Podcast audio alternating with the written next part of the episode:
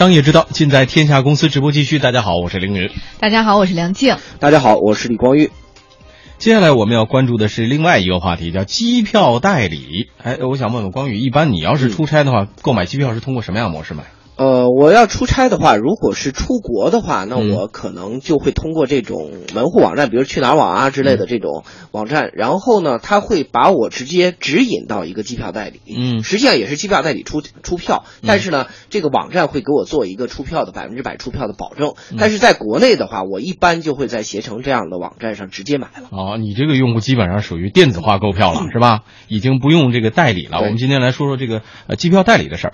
呃，购买一张机票呢，可以通过。比如说航空公司的直销渠道，当然也可以通过各种代理商，包括各大呃 OTA 平台，就是刚才这个光宇说到的，甚至还有街边类似夫妻店的小代理点儿，它也可以代理销售机票。嗯，一般来说呢，机票代理商的收入是呃来自这个百分之三的佣金的，以及他完成一定的这种销售量之后，航空公司给予的一些销售奖励。也就是说，呃，业内给他们把这套模式叫定为三。加 X，那么去年的七月份呢，呃，国航和南航将之前机票代理商的百分之三的代理费降到了百分之二，随后海航和东航继续跟进，而从今年的六月开始呢，南航、厦航、国航、东航等各大航空公司都已经开始陆续取消机票代理费了，也就是零佣金。嗯，同时呢，还有航协提出，机票代理人啊可以向客户收取三十到六十元的服务费，或者是按照另一个模式收取。票面价格百分之三到百分之十的服务费。据了解呢，在北京、上海、广州等一线城市，有的机票代理商已经开始向客户收取服务费了，和一些企业大客户协商，呃，改写协议，增加服务项目，收取服务费用。有些单纯销售机票的小代理商呢，向客户直接收取二十元或者三十元的服务费。我们天下公司今天也是随机咨询了几家代理商，工作人员都表示，目前还没有收取服务费呢。现在航空公司都没有了。那现在航空公司给我给到我们就是一个后返的返利。这个后返返利呢，我们一般情况下呢，按照航空公司规定呢，有的是三，有的是四，有的是五，有的是六，有的是七，有的是八，有的是九，有的是十的。这得看哪个航空公司。但是我们这边呢，还没有就是说按照要求客户收这个服务费，因为咱们本身就有这个后返的返利了。因为现在航空公司有的说要求说收点服务费，但是有一些客户反映说不太合理。他只是取消的是前返的利润，因为这个的话是三加 X 的模式，他把这个三的话调为零了。那 X 的话，他这边的话还是没变的，是根据公司的票量的话去加加这个量的。我们这边没有什么服务费啊，就是比如说我给您报的价，这是决算价哈。其实这个东西有没有，这有些人说价有，有些人说没有哈，完全看你比较价格。就比如说他加了，价格便宜，那你肯定觉得他。没加哈，他有些是没加，他价格那个仓位高的话，那还不是就相当于加了一样？中国民航大学航空运输经济研究室的李小金分析称，三加 X 现在变成了零加 X，但是呢，销售到一定额度，航空公司还是会给这些机票代理商一定的奖励的啊，之后付给代理商。那对于不同类型的代理商而言呢，可能现在的零佣金影响也是有所不同的。对市场上具有比较强的市场营销能力，顾客对代理人的粘性比较高的这种代理，他们应该说受这个影响不大，甚至还可能获得一个新的发展契机。有一些代理人呢，他凭借过硬的业务本领、比较周到的业务联系，可以跟顾客呢形成一个比较紧密的战略联盟，真正能够给顾客呢提供一个质优价廉的服务。比如有一些业务量比较大的代理，像携程啊、一龙啊等等。那么很多顾客已经习惯于在他的这个网站上来买票，同时呢，他也通过订酒店、订出租车、提供签证等一系列服务，形成了一个完整的一个产业链。那么给顾客提供了一个全系列的一个产品服务，这时候顾客很习惯于用他这个产品。事实上，他的这个主要收入来源呢，也不是机票代理，来源于他的增值服务。嗯，目前国内一些呃在线大型的在线旅游网站啊，并没有表露出要收取机票服务费的意愿。携程网工作人员陈彩银今天接受我们天下公司采访的时候说呢，对携程而言啊，航空公司呃此举是利大于弊的。随着机票代理市场的规范，机票价格将趋于统一化，届时机票比价平台将受到极大的挑战。机票代理商必须不断挖掘机票背后隐藏的服务价值，才可能在变革中得以生存。受影响比较大的代理人，应该是那些对市场、对顾客的吸引力比较低的代理。当然不见。对于航空公司现在发布的这一系列算是整顿市场的策略吧，我们是非常赞同和支持的。而且从携程这块儿，我们也会加强我们的一个服务优势。以往呢，航空公司或者是说这种小的票务代理呢，它是靠这种信息的不对称，然后呢去赚取这个机票的一个差价。但是呢，现在机票价格走向一个规范化、透明化。所以呢，不规范或者是啊无资质的这种代理商呢，将会逐渐失去一个竞争优势，也可能会被淘汰出局。因为呢，我们认为像凭借一些低价所积累的用户呢，他往往是没有任何忠诚度可言的。哪里有价格低的机票，他们就会选择哪里。我们不光光是销售机票这么简单的一个业务链，保险的销售，包括酒店呀、景点呀、门票啊、机场的接送机等等，差异化和多元化的产品服务。这个现在说起来，比如说机票价格，票面价格是一千元，那么如果要给服务费的话，最低百分之三就是三十块钱，要百分之十的话就是一百块钱。对，嗯，如果说航空公司自己直销的话，它是不含没有这个服务费的费用的。那这样的一个平台或者是代理商，如果可以选择的情况之下，什么样情况会有增值服，就是让客户有增值服务的这种选择？说消费者我一定要选择代代理商去购票呢？啊，我们先说代理啊，其实是两类不同的代理。嗯，那么一类呢是承诺完成多少业绩的，一类是简单的代理。嗯，那么我举个最简单的例子，以前我们买火车票，嗯，都是在这个人工的那儿买，嗯，某个小点儿一个一个点儿。那么之前我曾经看过，在上海铁路局的，对他们曾经有个项目过来，就是当时在整个上海有。几百个这种点儿，但是随着这个幺二三零六建立以后，随着大家都通过网络购票以后，这些点儿几乎就没有生存的意义了，嗯生存不下去了。嗯那么应该来说被更有效率的一种购票方式所取代了，这是一类。嗯但是呢，在机票里面呢，往往还不完全是这样，呃，因为机票里面，特别是国际机票，它的价格非常高，那么几一万几万那那公务的，中间到美国差差价十万它差价非常大，而且呢，走量。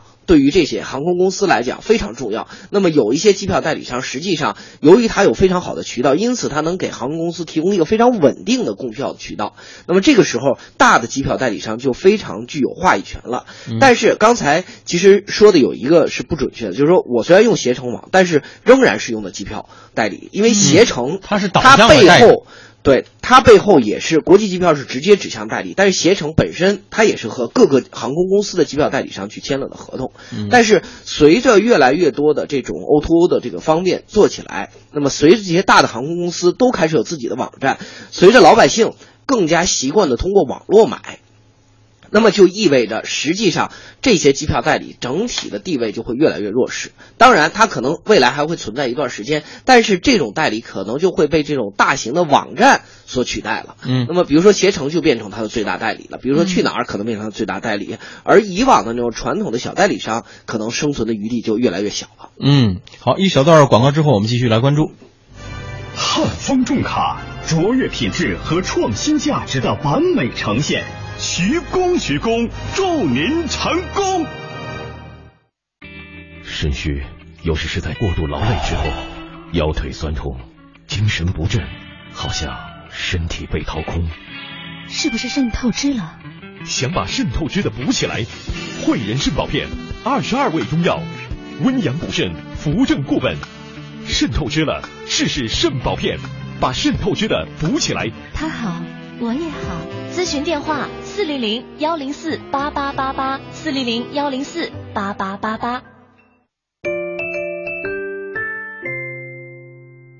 好，我们继续来关注机票代理的事儿。这个代理人零佣金啊，并不少见。这个概念呢，最早起源于上个世纪九十年代中期的美国。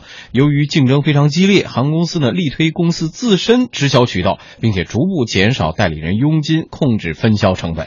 二零一零年的时候呢，汉莎航空、瑞士航空和日本航空等纷纷下调他们的代理费。法航、和航在中国也是推出代理人零佣金的政策，当时一度也是引发主要机票代理商的抗议。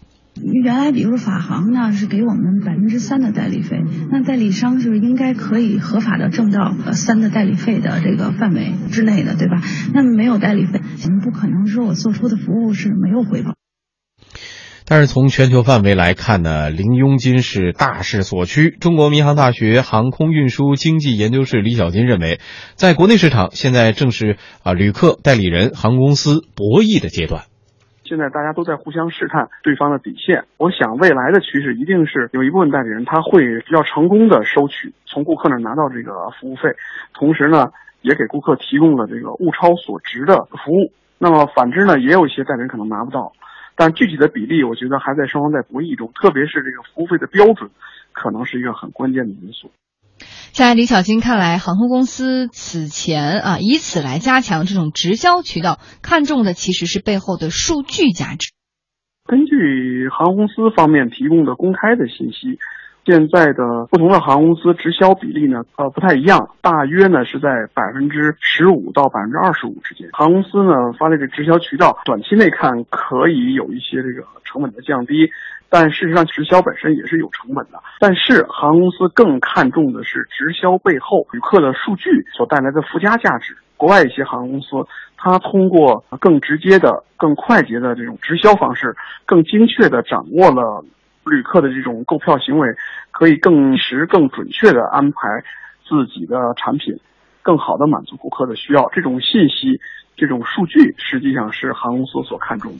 嗯，刚才我们也在说，这互联网时代到来之后啊，对代理商来说，呃，增加了很多的难度，要想收到费用很难了。这关键是，我就说，既然你说的是服务费。对吧？除了这个价格相互这个信息不透明、不对称造成的这个差价之外，对吧？从代理商那儿能拿到便宜的票价之外，原来是没有机会知道这个票价到底什么状况。现在越来越透明了。那么这些代理商想要存活下来，他能够提供给用户什么样的服务，让用用户愿意能够付费？啊，你说与其给用户提供什么样的服务，不如说他能给航空公司提供什么样的服务。其实对在机票这个市场来讲，用户没有什么讨价还价的余地。你要买，你就只能这个时段。所以关键是说代理商对航空公司有什么价值，这是他存活的依据。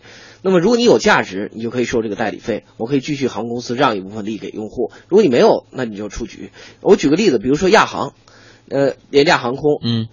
那基本上亚航是没有任何直销点的，全部都是在网络上买。嗯，那么包括呃非常繁琐的一系列在网上登记来弄，那它实际上作为廉价航空，它就大大的节省这样一块代理费。你没有什么能够代理亚航的，它只有自己的直销网站。嗯，那么就说明做的最低，就说明航空公司这一块是有相当的利润的。但是从另一个角度来说呢？除了亚航以外，因为亚航的航线是比较简单的，它对的客户进行的是一种精准的营销。嗯，那对于一些比如说国外国际上大的航空公司，它可能你为什么会拿到一些低价的票？它可能有团票。嗯，比如这个飞机它正好空了，这个时候它通过卖团票，那可能就是免费送。比如说大家在这个举个例子，比如说在九月份的时候都去。八月份底都去美国上学，咵一下一批的学生过去，那你回来的时候，这飞机可能就空了。那这个时候他通过代理商去进行这种促销，或者说他固定的渠道的关系就可以。但是，而且从另一个角度，刚才其实他也说了一个，一个是数据的问题，对航空公司来讲，如果他直接做能拿到大量的数据。第二个一个很重要的就是说，如果对于航空公司来讲，他更多的去跟。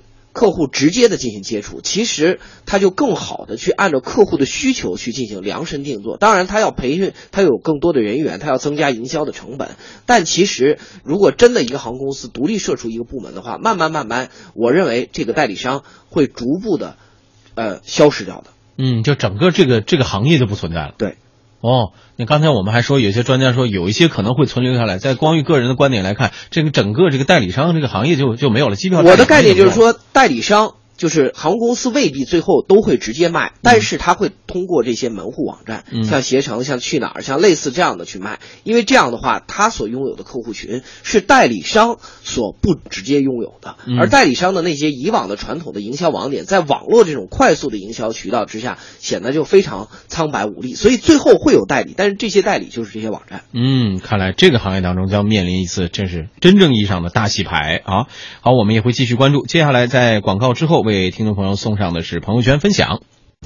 盛夏六月，海南航空北美航线再添新星，七条国际航线，从芝加哥、波士顿、多伦多求学之路，到圣何塞、西雅图商业繁华，跨越东西海岸，海航给您更多选择。豪华宽体客机，舒适座椅，丰富的机上娱乐都已准备就绪，只等您的出发。拨打海航服务热线九五三三九，马上预定吧。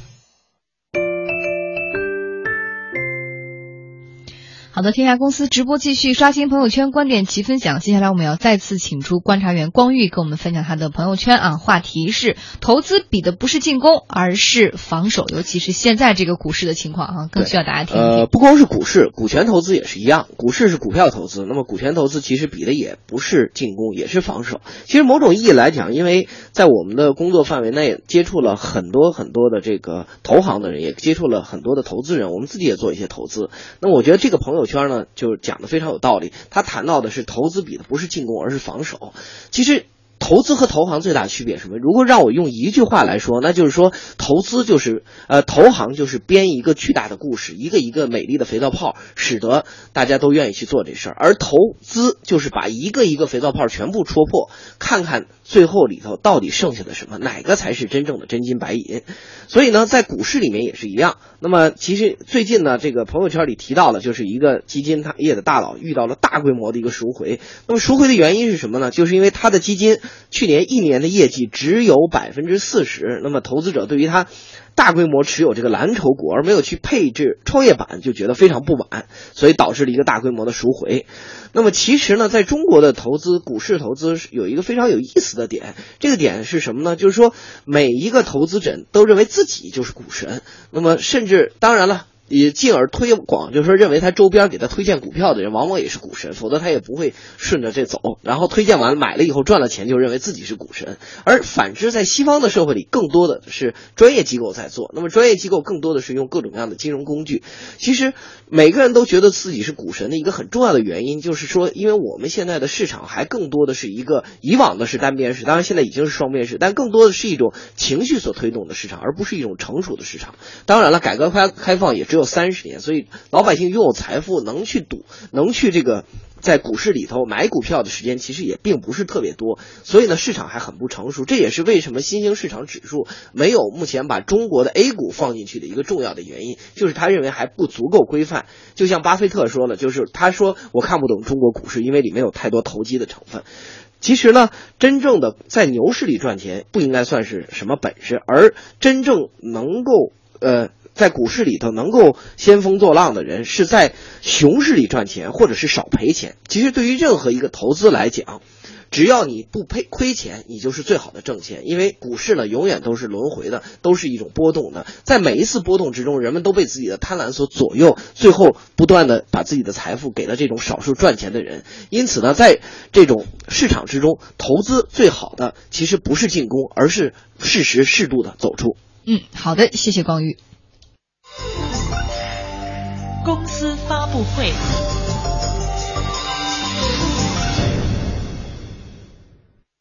天下公司直播继续，现在还有哪些最新消息？马上来连线天下公司编辑王小磊。小磊你好。好的，凌云。公司发布会，见人见事见观点。中纪委今天发布消息称，国家工商总局原副局长、党组成员孙宏志，中国石油天然气集团公司原总经理廖永远严重违纪违法，被开除党籍。经查，孙宏志隐瞒不报告个人有关事项，长期占用公车、收受礼金、公款吃喝，利用职务便利为他人谋利，索取、收受巨额贿赂，与他人通奸，妨害社会管理秩序。廖永远隐瞒不报个人有关事项，收受礼金，利用职务便利为他人谋取利益，索取、收受巨额贿赂，为谋取个人职务升迁向他人行贿，与他人通奸，决定给予孙宏志、廖永远开除党籍处分、行政开除处分，涉嫌犯罪问题移送司法机关。接下来关注最高法的消息。最高人民法院今天向媒体通报十起消费者维权典型案例，其中在一起网购合同纠纷案中，最高法明确，消费者网购的货物在交付过程中被他人冒领，消费者主张销售者和送货人共同承担赔偿责任的，根据合同相对性原则，应由销售者承担赔偿责任。销售者的责任啊不可推卸，但是送货人没将物品交到购买人手里，为什么不担责呢？来看看阿里又有什么新动作。阿里旗下的云计算平台阿里云今天携手汇科教育集团启动阿里云大学合作计划，联合八大高校开设云计算与数据科学专业方向。阿里云将在这一计划中提供云计算、大数据、工程师以及生态圈伙伴等资源。首批的八所高校包括北京航空航天大学、浙江大学、复旦大学、上海交通大学、西安交通大学、南京大学、武汉大学和华南理工大学。按照规划，未来三年，阿里云和汇科教育集团将在全国一百所高校完成专业课程开设，通过互联网加教育的模式，覆盖三百所大学的云计算与数据科学教育，培养和认证五万名云计算和数据科学工作者。这两年啊，统计分析和数据挖掘技能是炙手可热。不过，究竟有多少学生会报考这一专业呢？还得边走边看。A 股呢持续火爆，造富的神话也在不断的上演。二十七岁的王翰因为吉祥航空入市，股价飞涨，成为全球最年轻的亿万富豪之一。不过，这是继承他的父亲股权所得。五月二十七号，吉祥航空登陆 A 股市场，成为继春秋航空之后的第二家上市民营航空公司。上市两周，吉祥航空连续十三个涨停。二十七岁的王翰从二零零四年过世的父亲王军尧手中继承了吉祥航空百分之二十七的股权，净资产超过十二亿美元，成为全球最年轻的亿万富豪之一。王翰的叔叔吉祥航空董事长王军金持有公司百分之二十六的股权。王翰的另一位叔叔王军金的弟弟王军豪拥有的财富已经超过九点五亿美元。一九九九一九九一年，军药集团主要创始人王军尧承包开通长沙到温州的航空包机航线，并创办了中国第一家民营包机公司。二零零四年，三十八岁的王军尧患肠癌去世，他的弟弟王军豪、王军金接任相关职务，并在二零零六年创办吉祥航空。目前，王军金为军药集团董事长兼任吉祥航空董事长，王军豪为军药集团副董事长兼总裁。官网显示，王翰在军药集团领导团队中暂无任职。还在梦想一夜暴富吗？看清楚了，人家可不是小散户。林云，好的，谢谢小磊。